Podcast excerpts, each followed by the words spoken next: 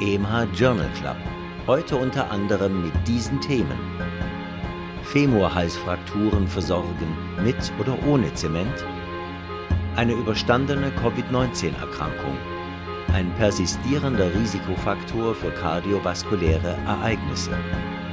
Gestörter Tag-Nacht-Zyklus und Nierenerkrankungen.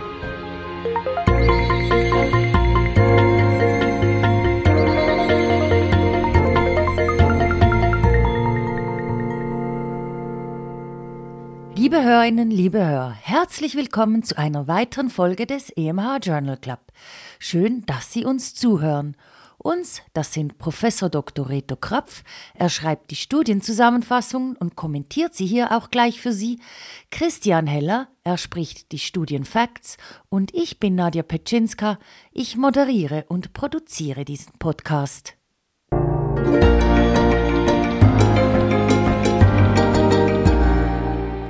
Praxisrelevant.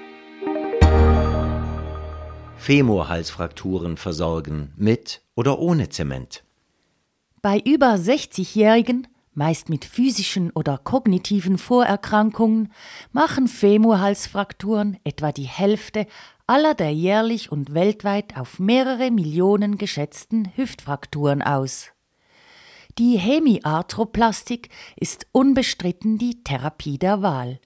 Uneinigkeit besteht, ob diese ohne oder mit Zement durchgeführt werden soll. Mit Zement besteht die Möglichkeit eines Knochenzementimplantationssyndroms, auch Knochenzementreaktion genannt, die auf eine Fremdkörperembolie mit Luft, Fett und Knochenmark zurückzuführen ist. Ohne Zement besteht ein erhöhtes Risiko einer periprothetischen Fraktur mit in der Folge notwendiger Reoperation. Bei je mehr als 600 Patientinnen und Patienten, durchschnittlich 85 Jahre alt, wurden die Verläufe nach zementierter und unzementierter Hemiarthroplastik nach Femorhalsfraktur zwölf Monate lang dokumentiert.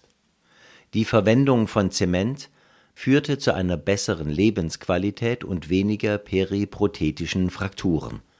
Der Mortalitätsunterschied nach zwölf Monaten war nicht signifikant, 23,9 Prozent in der Zementgruppe versus 27,8 Prozent in der zementfrei operierten Gruppe. Insgesamt zeigt diese Studie also Vorteile für die Verwendung von Zement und bestätigt, dass eine Femorhalsfraktur unabhängig davon von einer hohen mittelfristigen Mortalität gefolgt ist. Ein Viertel aller Patientinnen und Patienten sterben im Folgejahr. Eine Editorialistin erwähnt, dass die meisten Orthopädinnen und Orthopäden elektive Femurprothesen nun zementfrei implantieren und fragt, ob damit der Erfahrungsschatz für die Zementverwendung in einer Akutsituation hoch genug geblieben sei.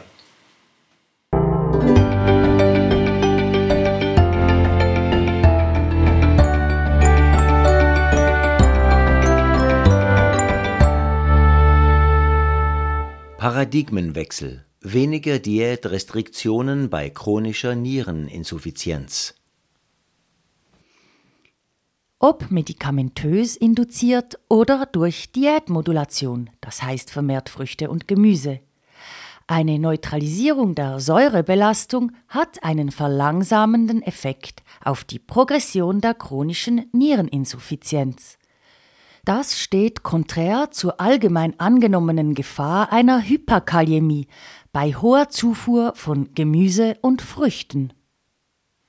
Allerdings dürften diese Bedenken nicht ganz so begründet sein.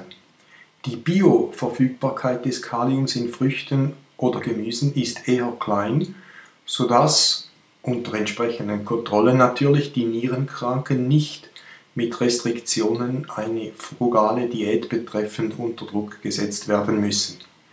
Andere Kaliumquellen scheinen weniger sicher und gewisse Nierenerkrankungen wie namentlich der Diabetes mellitus weisen überproportional stärker eingeschränkte Kaliumexkretionsraten auf.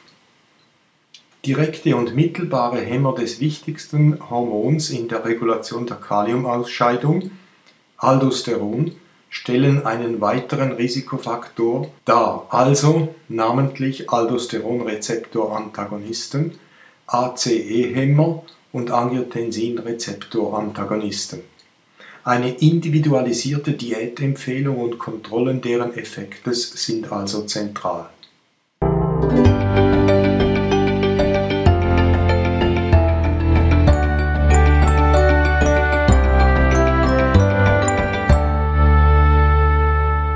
Eine überstandene Covid-19-Erkrankung, ein persistierender Risikofaktor für kardiovaskuläre Ereignisse.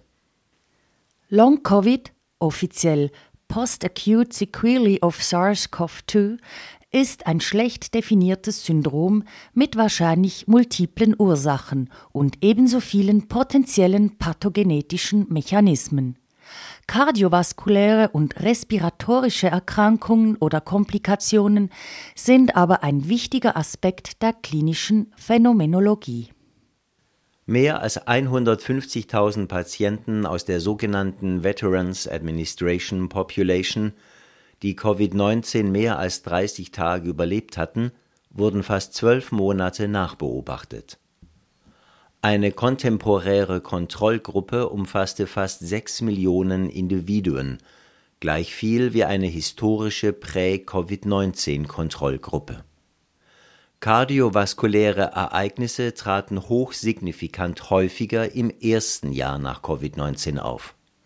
Das Risiko war schon bei milden Verläufen signifikant höher, um etwa 50 Prozent, und stieg progressiv weiter an in Abhängigkeit des Schweregrades der Covid-19-Erkrankung, nach Maßgabe, ob eine Hospitalisation oder gar eine intensivmedizinische Behandlung nötig war.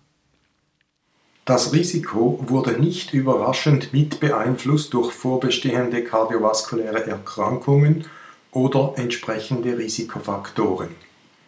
Schlaganfälle, akute Koronarsyndrome, entzündliche Herzkrankheiten wie Myokarditis und Perikarditis und thrombotische Erkrankungen erfordern also selbst nach milden Verläufen erhöhte Wachsamkeit, vor allem, aber bei weitem nicht exklusiv bei älteren Menschen.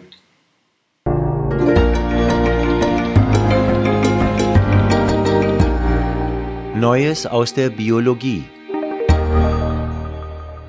gestörter Tag-Nacht-Zyklus und Nierenerkrankungen. Das moderne Leben stört den bis vor kurzem üblichen Tag-Nacht-Rhythmus nachhaltig und scheint zu einem erhöhten Risiko für kardiovaskuläre Erkrankungen zu führen. Im menschlichen Körper gibt es eine zentrale Rhythmusuhr, lokalisiert im Nucleus suprachiasmaticus im Hypothalamus, und periphere Rhythmusuhren, unter anderem in den Nieren. Es gibt zunehmend Hinweise, dass ein gestörter Tag-Nacht-Rhythmus ein Progressionsfaktor für chronische Nierenerkrankungen ist und auch den resultierenden Nierenschaden verschiedener Nierenerkrankungen verstärkt, so zum Beispiel beim Lupus erythematodes und der hypertensiven Nierenerkrankung. Hier das Beispiel des Lupus erythematodes. Dies ist eine autoimmune Erkrankung, die eine individuelle genetische Prädisposition erfordert. Bei gestörtem Tag-Nacht-Rhythmus, zum Beispiel bei Schlafstörungen oder Mutationen in den die zentrale oder periphere Uhr regulierenden Genen, kann die Autoantikörperproduktion und letztlich die Immunkomplexdeposition in den Glomerula erhöht und der Nierenschaden verstärkt werden. Ein gestörter Rhythmus kann diverse für die Progression der Niereninsuffizienz wichtige Metabolite oder Hormone, die alle einen zirkadianen Rhythmus aufweisen, namentlich Phosphat, Parathormon und Erythropoietin zeitlich gesehen außer Rand und Band bringen. Dies trägt dann mutmaßlich zu renal induzierten kardiovaskulären Komplikationen bei ungestörte Nachtruhe in Städten, Reduktionen der nächtlichen Lichtpollution und andere mehr könnten also bisher unbekannte zusätzliche gesundheitsfördernde Effekte haben.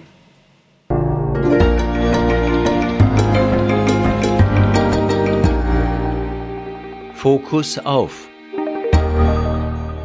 Heute wollen wir den Fokus auf die androgenetische Alopezie richten. Diese Alopezie ist sehr häufig, bis zu 50 Prozent bei 50-jährigen Männern, kommt weltweit vor und ist androgenabhängig, auftreten nach der Pubertät. Verglichen mit der gewollten, trendigen Selbstrasur ist die Lebensqualität oft eingeschränkt. Starke vererbbare Komponente, Söhne von Vätern mit Glatze haben ein fünfmal höheres Risiko für eine solche. Multiple Genloki sind mit diesem erhöhten Risiko assoziiert. Die 5-Alpha-Reduktase, Isoformen 1 und 2, metabolisiert im Gewebe Testosteron, das in normaler Konzentration zirkuliert, zum Dihydrotestosteron. Dieses hat eine deutlich höhere Affinität zum androgenen Rezeptor und ist für die Entstehung der Alopezie zentral. Im Gegensatz zum Prostatakarzinom, Mehrzahl der Studien negativ, scheint diese Alopezie mit einem erhöhten kardiovaskulären Risiko assoziiert. Minoxidil mit multiplen Wirkmechanismen auf die Haarfollikel und 5-Alpha-Reduktase-Hämmer, Finasterid, Dutasterid sind wirksame Therapien, oral oder topisch. Die oralen Verabreichungsformen scheinen insgesamt besser wirksam. Eine vergleichende Studienanalyse Finasterid, Dutasterid, Minoxidil findet, dass 0,5 Milligramm Dutasterid per Os pro Tag die wirksamste Therapieoption sei.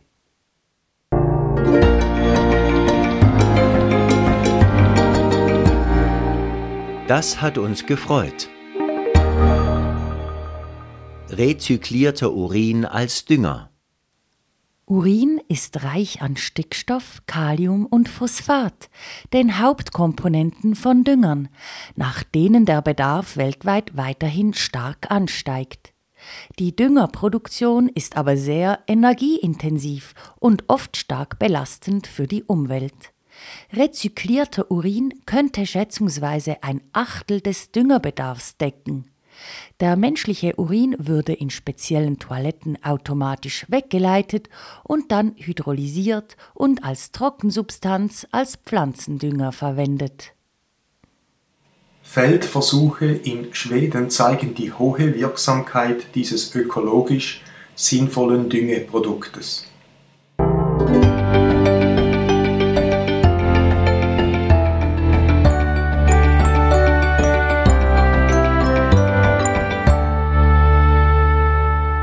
Fortschritte in der Behandlung des Makulaödems Intravitreal alle vier bis zwölf Wochen applizierte inhibitorische Antikörper gegen den Vascular Endothelial Growth Factor VEGF, der eine zentrale Rolle in der Neubildung von Gefäßen spielt, haben den Verlauf des diabetischen Makulaödems und namentlich der nassen Makuladegeneration entscheidend verbessert. Farizimab ein neuer Antikörper, der nicht nur in die VEGF-Achse eingreift, sondern einen zweiten, die Vaskulogenese fördernden Faktor, das Angiopoietin, hemmt, war appliziert in einem 16-wöchigen Therapieintervall einem achtwöchig gegebenen reinen VEGF-Hämmer nicht unterlegen. Endpunkte waren Verbesserung des Visus, und der retinalen Gefäßpathologie. Ermutigende Resultate also, die den Alltag der Betroffenen wegen der seltener notwendigen Injektionen vereinfachen würden. Hoffen wir, dass die Langzeitresultate die erste gute Verträglichkeit in dieser Studie bestätigen.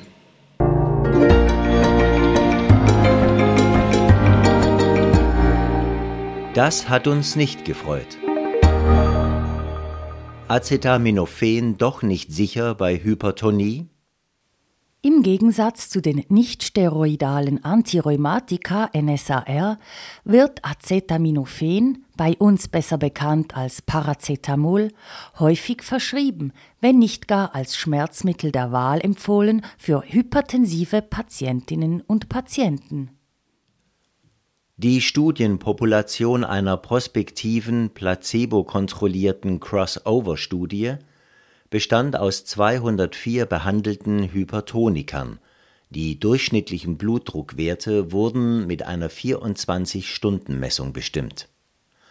Eine relativ hohe Dosis von Acetaminophen (4 Gramm pro Tag) führte nach 14 Tagen zu einer hochsignifikanten systolischen Blutdrucksteigerung von ca. 5 mm Hg (p kleiner 0,0001 während der diastolische Druck ebenfalls anstieg, circa plus 1 mm Hg, p kleiner 0,005. Das sind also vergleichbare Effekte wie diejenigen der NSAR. Acetaminophen könnte also seinen Status als sichere Alternative zu den NSAR verlieren. Der Nebenwirkungsmechanismus ist unklar, könnte aber mit der Fähigkeit von Acetaminophen zusammenhängen, die sogenannte Zyklooxygenase 2 zu hemmen.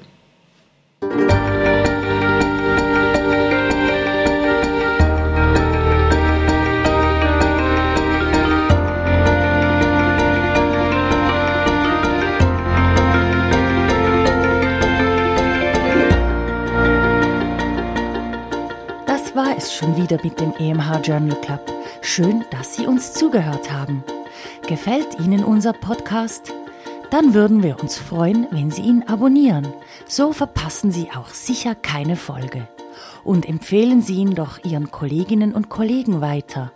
Sie finden den Podcast unter EMH Journal Club überall dort, wo es Podcasts gibt.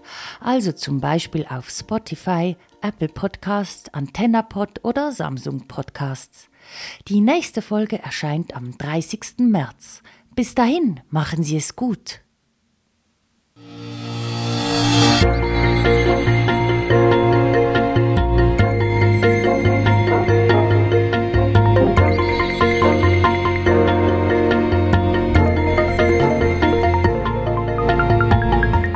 Sie hörten EMH Podcast, EMH Journal Club.